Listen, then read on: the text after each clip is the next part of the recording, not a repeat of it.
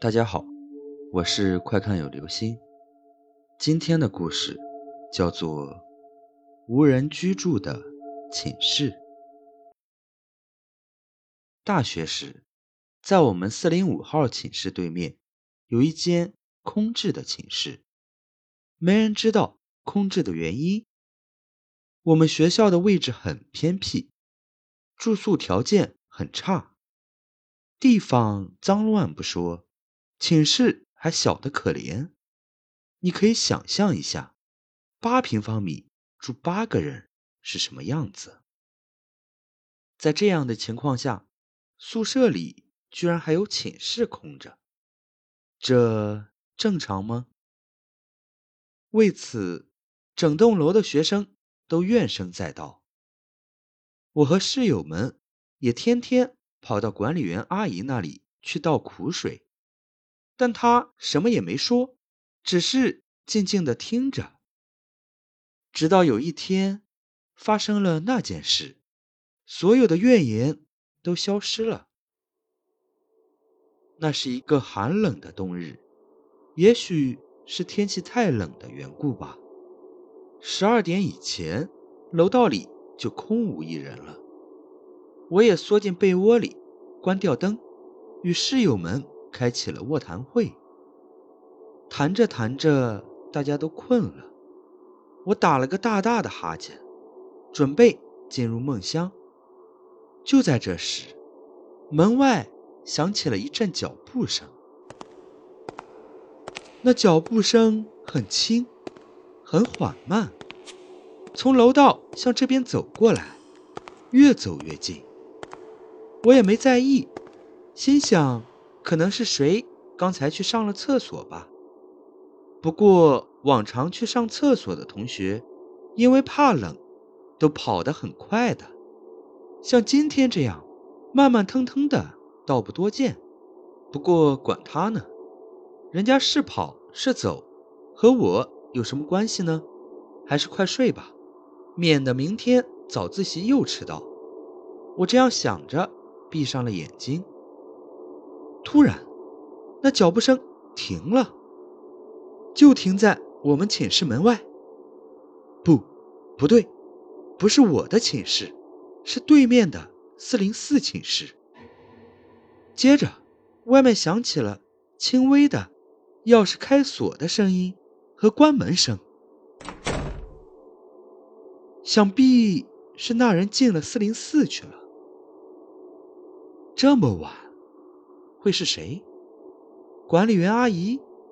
不，不可能！我住进来这么久，还没见她进去过。那么，难道是学校又安排什么人住进去了？太过分了！我怒火上涌。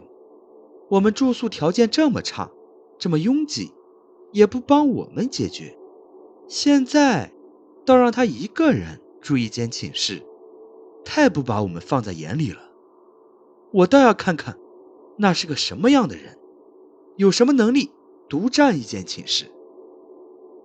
我轻轻地从床上爬起来，打开门，只见四零四的灯果然开着，只是在一个劲儿的闪，可能是接触不良的缘故吧。我上前敲了敲门。没有人回答，再敲了敲门，还是没有人回答。我火了，道：“喂，有人在吗？请开一下门好吗？”我话音刚落，四零四的灯就一下子灭了。我一惊，心想：“你太目中无人了，今天太晚，闹起来怕不好看。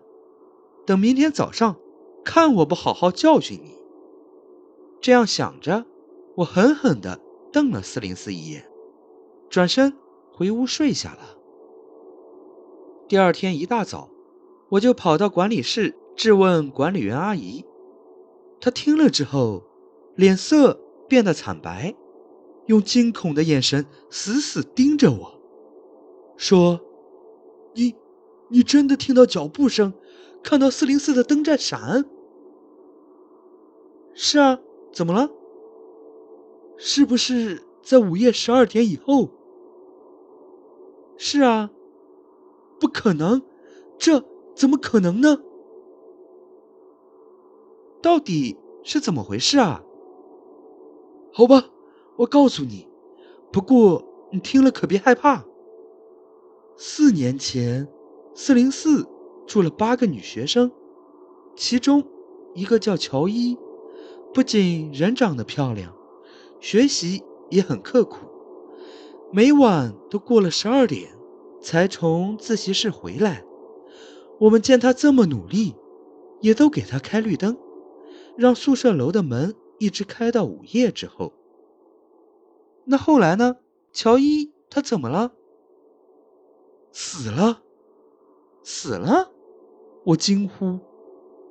死了，就在四年前的冬天，就像昨天那么冷。他也是十二点后才回来。那天，四零四的灯坏了，开关漏电，室友们忘了告诉他，他又有心脏病，一开灯，心脏病就犯了，死得好惨。我到的时候，他的室友都晕了过去，他的眼睛瞪得好大，那灯就这样一闪一闪。不，我惨叫一声，连滚带爬逃了出去。从那以后，再没有人吵着要住四零四了。午夜十二点一过，管理员阿姨在走廊里巡视。她的脸上带着胜利者的微笑。其实，四零四里存放的是他的一些物品。